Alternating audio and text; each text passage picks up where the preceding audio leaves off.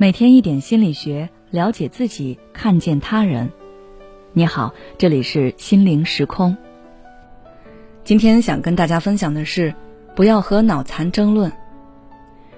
现在的互联网环境充满了戾气，有很大一个原因是观点不同的人都想要说服对方，但是又没有办法说服，演变到后面就变成了毫无底线的攻击。但是在这里，我给大家提一个建议。那就是不与脑残争是非。为什么呢？因为他们的脑回路你是搞不懂的。脑残的人能有多脑残呢？举个例子，两年前英国多座 5G 基站被恶意纵火毁坏，是英国一个民间健康团队做的。他们认为 5G 基站会带来病毒。再比如，当时还是美国总统的特朗普公然说。喝或者注射消毒液可以有效杀死新冠病毒，而一些美国民众真的就去做了。这些在我们看来很匪夷所思的事情，其实并不是极端少数，而是无处不在。我们在互联网上经常会看到这样类似的愚蠢言论。那为什么他们会这样呢？一九九九年，康奈尔大学社会心理学教授大卫·邓宁。与他的研究生贾斯汀·克鲁格针对此类现象做了四个实验，最后他们发现：第一，能力差的人通常会高估自己的技能水平；第二，能力差的人不能正确认识到其他真正有此技能的人的水平；第三，能力差的人无法认知且正视自身的不足及其不足的极端程度；第四，如果能力差的人能够经过恰当训练，大幅度提高能力水平。他们最终会认知到，并且能承认他们之间的无能程度。这就是心理学上的达克效应。它告诉我们，能力欠缺的人是在自己欠考虑的决定基础上得出的错误结论。他们无法正确认识到自身的不足，也无法辨别自己行为的错误之处。他们会沉浸在自我营造的虚幻优势当中，高估自己的能力水平，认为别人都没有自己懂得多。这个研究结果还获得了2000年的搞笑诺贝尔奖。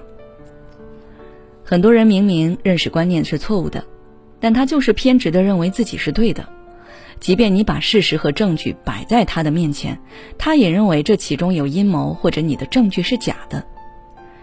比如，至今仍旧有人认为地球是平的，你给他看卫星拍摄的地球的照片，他会说你被政府骗了，根本就没有卫星。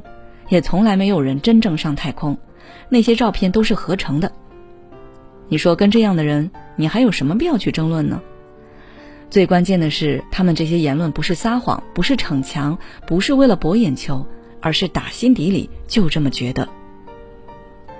大家应该都听过“夏虫不可语冰”，一只虫子如果它的生命周期只有夏天那几个月，没见过冬天。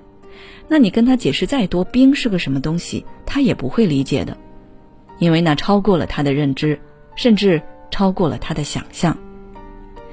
不该与他们争论的还有一个理由是，在与他们辩论的过程中，你的情绪更容易出现问题。为什么呢？因为你们的辩论逻辑是不一样的。你想要摆事实讲道理，他呢则是给你扣帽子，不管你说什么，他都不听不信。反而你看了他给你扣帽子，会气得头脑发昏。